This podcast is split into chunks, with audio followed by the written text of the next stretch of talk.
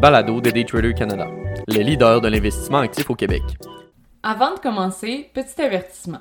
Le contenu de ce balado, les données financières et économiques, incluant les codes boursières ainsi que toute analyse et interprétation de celles-ci, sont fournis à titre d'information seulement.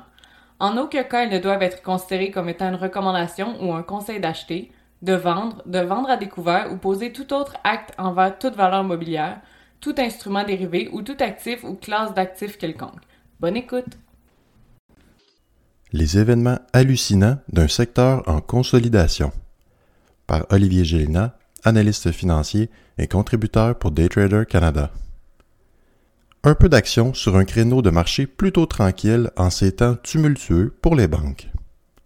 Le secteur du cannabis qui s'est vu être le préféré comme le détesté des marchés et analystes, a perdu une plume ou deux, une fois de plus, ce lundi. Une transaction et une faillite, de quoi raviver le débat sur la rentabilité de nos compagnies de cannabis locales et remettre en question une entrée à grande échelle sur le marché américain. La transaction de cette semaine sur le marché du cannabis revient à Tilray Brands, ticker TLRY sur le Toronto Stock Exchange, une compagnie américaine se spécialisant en produits pharmaceutiques et production de cannabis. La compagnie dispose maintenant de filiales en Nouvelle-Zélande, en Australie, en Allemagne, au Portugal et en Amérique latine. La société produit actuellement du cannabis à vocation médicale et désirait entre autres étendre leur expertise en ajoutant la compagnie canadienne ExoCorp, ticker HEXO, sur le Toronto Stock Exchange. Les grandes lignes de la transaction prévoient un prix d'achat de 229 millions de dollars américains. 56 millions seront payés en actions de Tilray et ce dernier exercera pour 173 millions de dettes convertibles qu'elle détenait déjà au compte de Exo. Cette dette convertible avait été acquise auprès du créditeur précédent de Exo, HT Investments, à l'été 2022. Les actionnaires actuels de Exo recevront donc une compensation de 0,43 actions de Tilray, soit l'équivalent de 1,25 américain. À l'annonce de la transaction en fin de journée lundi, le titre de Exo a rapidement grimpé à 1,72 avant d'amorcer sa descente vers le prix offert, soit une chute de 26% après la fermeture des marchés. Avant cette annonce, le cours normal était de 1,31 par action. De l'autre côté, l'acquéreur voyait son titre plonger à 2,60 après la fermeture, soit exactement le même niveau qu'à l'ouverture. Ce recul effaçait toutefois les gains de 5,4% de la journée de lundi. En reculant en décembre 2020, ExoCorp avait acquis une position majoritaire dans la société Efria Inc. alors qu'elle rencontrait elle-même des difficultés financières, à peine quelques années après la légalisation du cannabis au Canada. En renforçant sa position sur le marché canadien, Exo a été en mesure de survivre aux soubresauts des dernières années, mais s'est avéré insuffisant afin de demeurer solide dans ce marché difficile.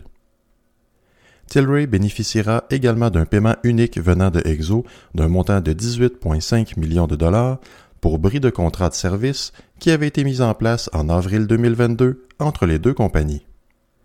La transaction s'est vue facilitée par la direction de Exo suite à cette entente qui aurait libéré plusieurs dizaines de millions de dollars en synergie.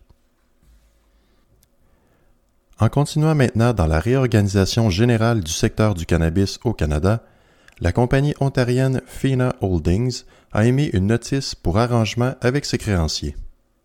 Cette notice survient après seulement 55 semaines d'opération suivant sa première demande de protection contre les créditeurs. En effet, à cette époque, elle se nommait CanTrust Holdings. Fondée en 2013, CanTrust aurait croulé sous le poids des scandales concernant ses licences d'opération. La compagnie aurait opéré au Canada pendant plusieurs années sans avoir les licences requises auprès du gouvernement et les répercussions de ces scandales ont bien failli faire partir son historique en fumée. L'entrée d'un nouvel investisseur ayant pris une position majoritaire dans la compagnie et la renommant FINA Holdings aura mis la société sur respirateur artificiel tout en sortant de la protection des créditeurs. Ce nouvel investisseur, Marshall Fields International, une filiale de Kenzol, une firme néerlandaise de capital de risque, en ayant investi 16,7 millions dans la société, avait tout intérêt à ce que celle-ci réussisse dans le milieu. Malheureusement, l'exercice financier de 2022 s'est avéré plutôt décevant. Des revenus de 13,2 millions ont donné place à une perte de 24,8 millions de dollars.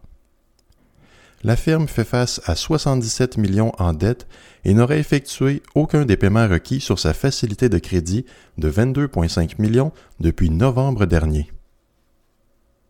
Décidément, l'histoire à succès des premières années du cannabis au Canada a été minée par des scandales suivis de difficultés financières gracieuseté de la pandémie et de la hausse des taux d'intérêt.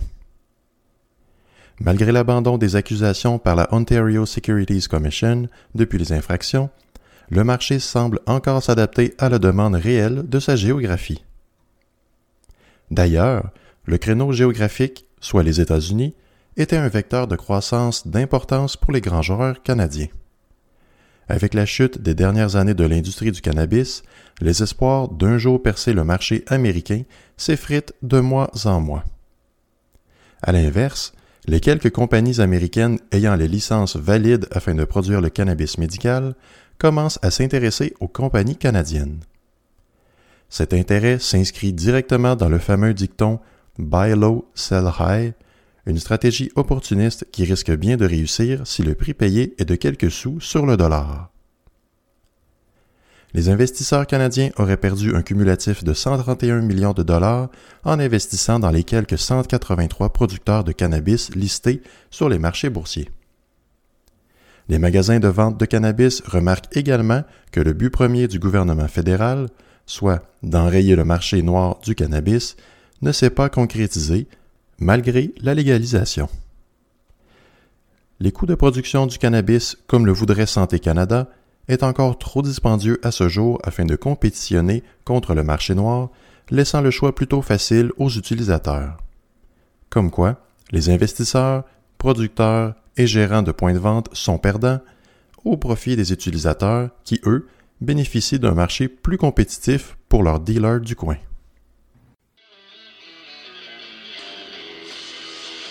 C'était le balado de Daytrader Canada. Pour plus d'informations sur nos programmes de formation et d'accompagnement, veuillez visiter daytradercanada.com.